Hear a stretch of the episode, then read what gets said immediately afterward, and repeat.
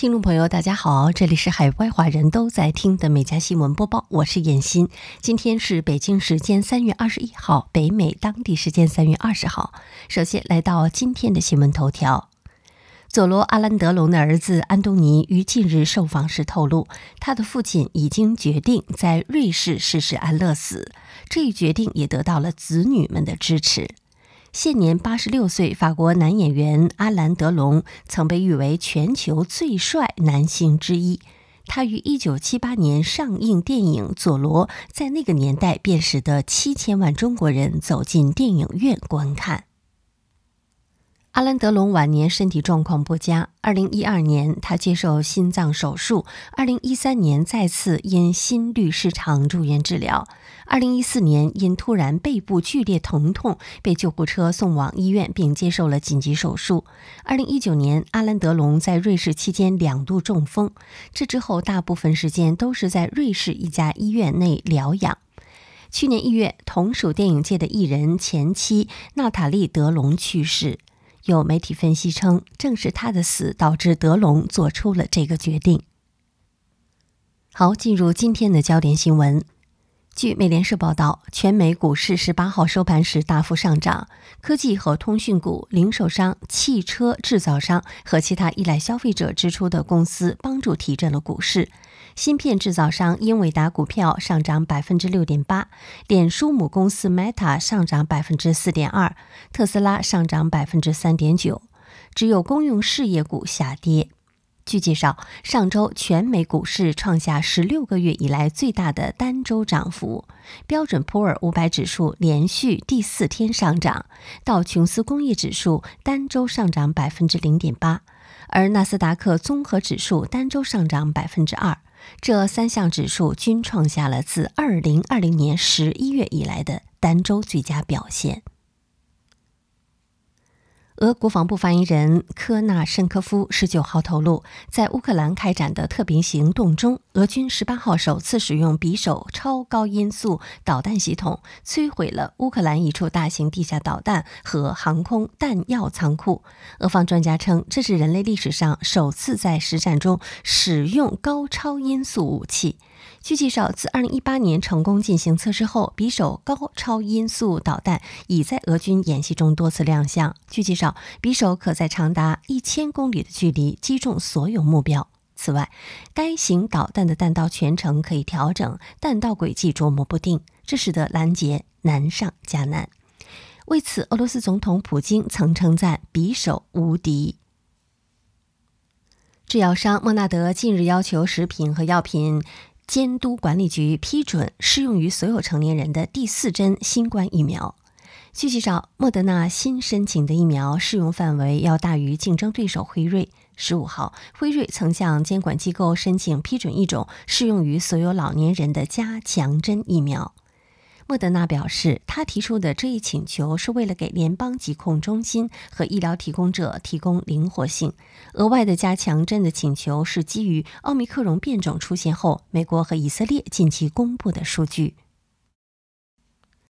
哥伦比亚政府证实，南美洲国家最大贩毒组织海湾家族主要头目之一胡安·拉林森·卡斯特罗·埃斯图皮尼安十八号越狱。埃斯图皮尼安别名马坦巴，被哥伦比亚政府和美国政府通缉多年。去年五月在哥伦比亚落网。当时政府出动了特种部队在内的五百多名士兵、二十二架直升机。他受到洗钱、贩卖可卡因和海洛因等多项指控，还因涉嫌敲诈勒索、谋杀、非法持有武器等罪名受到调查。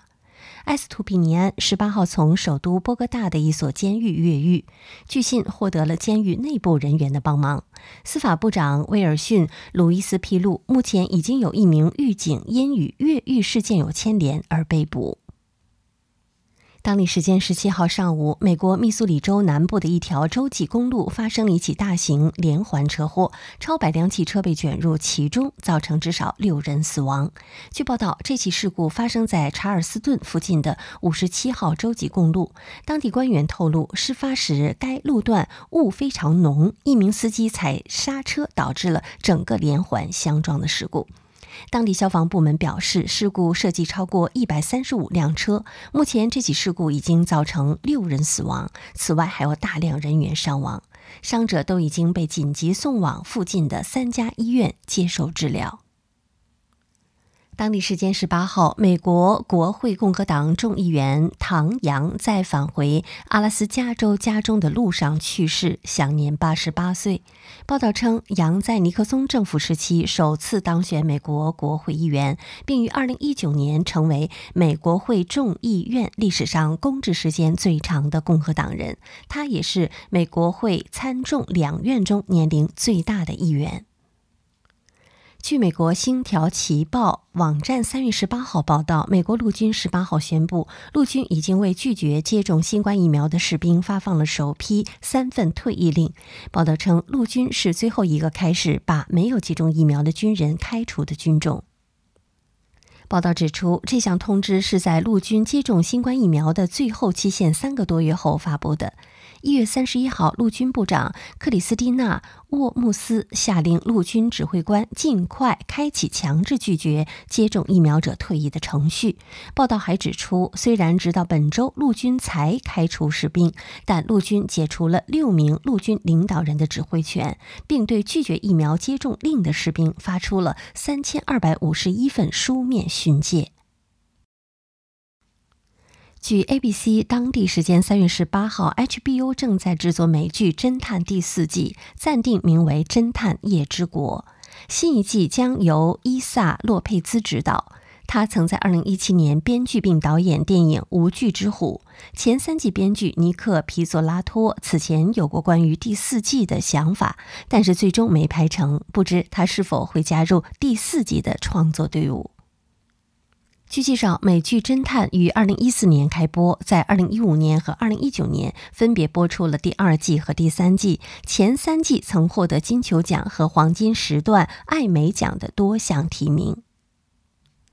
据今日俄罗斯三月十八号报道称，汉堡王近日发布声明称，他们无法像其他西方企业那样就俄乌冲突发表声明，撤出俄罗斯，因为其当地合作伙伴希望继续运营这八百家汉堡王餐厅。双方签订的特许经营法律协议。不允许汉堡王单方面关闭这些餐厅。据介绍，除了汉堡王外，还有棒约翰、赛百味、玛莎百货等多家国际品牌，因为特许经营协议而无法退出俄罗斯市场。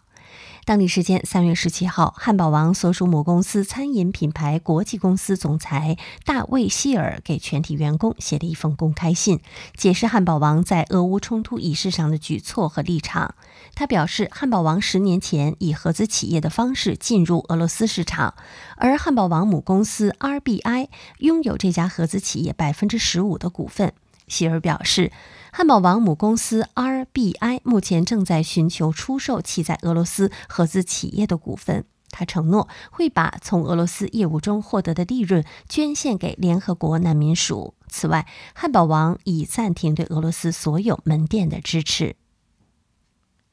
三月十七号，俄罗斯奢侈品牌 Caviar 推出了 iPhone 十三名人签名系列定制版，其中有 Steve Jobs 签名的 iPhone 十三，售价约十七万人民币；另有 iPhone 十三 Pro 和 iPhone 十三 Pro Max 版本。这款特殊的 iPhone 采用黑色的 PVD 钛金属外壳，外壳采用光滑的缎面处理。签名是乔布斯亲自为一位粉丝在《泰晤士报》上签下的，外表还有钢化。玻璃保护。据介绍，除了乔布斯签名版，该系列还包括迈克尔·杰克逊、拿破仑、埃隆·马斯克版定制 iPhone 十三。据美国有线电视新闻网报道，美国国家航空航天局证实了小行星入侵警报系统能够在近地天体接近地球时发出警报，这也是有史以来的第一次。据介绍，三月十一号，匈牙利北部天文台的天文学家通过小行星入侵警报系统成功，首次探测到一颗六点五英尺、两米宽的小行星。这个小行星在两小时后撞击挪威海上空的大气层后解体。据介绍，小行星入侵警报系统是 NASA 2016年创建的。系统的数据来自太空望远镜。这个系统对近地天体进行数据分析，寻找撞击地球的小行星或其他太空物体，同时计算其运行轨道。近日，鲟鱼猎人伊夫比森在加拿大的一条河中捕捉到了一条巨大的鲟鱼，足有十点五英尺，约三点二米长，可能有五百到六百磅重，是至今见过的最大的鲟鱼。伊夫同行的朋友为他拍下了捕鱼过程，并发到了网上，很快点击量就超过了三千六百万。由于鲟鱼起源于侏罗纪时代，所以也被称为活恐龙。作为研究加拿大弗雷泽河鲟鱼的专家，伊夫给自己定下的规矩就是可以捉鲟鱼来拍照，但是必须放生。这一次，伊夫和朋友也是拍了几张照片后，就让这条有史以来最大的鲟鱼自由地游走了。据《镜报》报道，三十八岁的美国家庭主妇罗恩·麦肯锡为了应对世界末日，在家里建造了地下掩体武器库，并且开始储备二十五年的食物。据介绍，罗恩是十一年前开始着手准备世界末日的物资，目前已经花费了一点五万英镑来应对世界末日。单单是建造地下掩体，花费了七千六百五十英镑。罗恩在 TikTok 上发布了自己为世界末日做的准备工作后，迅速走红。他的视频已经达到了一百万次浏览量，但网友和罗恩的家人及朋友不理解他的行为，认为他是在浪费金钱和资源。但是罗恩坚定地相信世界末日论，继续实施着他的贮备计划。研究人员十七号展示了一具原始鲸鱼头骨化石，这是一种在三千六百万年前居住在海洋中的原始鲸鱼，于二零二一年底在秘鲁的沙漠中发现。研究人员称，这一原始鲸鱼身长约十二米长，约有四层楼的高度。化石中发现保存完好的鲸鱼牙齿。据介绍，科学家们认为这种古代哺乳动物属于水生鲸类家族，其当代后代包括鲸鱼、海豚和鼠海豚。科学家们认为，第一批鲸类动物是由大约五千五百万年前生活在陆地上的哺乳动物演化而来的。英国《镜报》三月十九号报道，美国一家迪士尼乐园的一场啦啦队表演被指责为种族主义，并被指责表现了对美国原住民印第安人的刻板印象。对此，迪士尼官方道歉称，这一现场表演没有反映我们的核心价值观。我们对发生过这种事感到遗憾，我们已立即采取措施，以防类似事件再次发生。据介绍，三月十五号，佛罗里达州奥兰多迪士尼乐园，来自德克萨斯州内切斯格罗夫斯港高中的表演者们一边游行表演，一边唱着“剥印第安人的头皮，剥他们的头皮”。这段视频在网上被大量转发分享，许多人对此表示愤怒。好，以上就是今天美家新闻播报的全部内容，感谢收听，我们明天再会。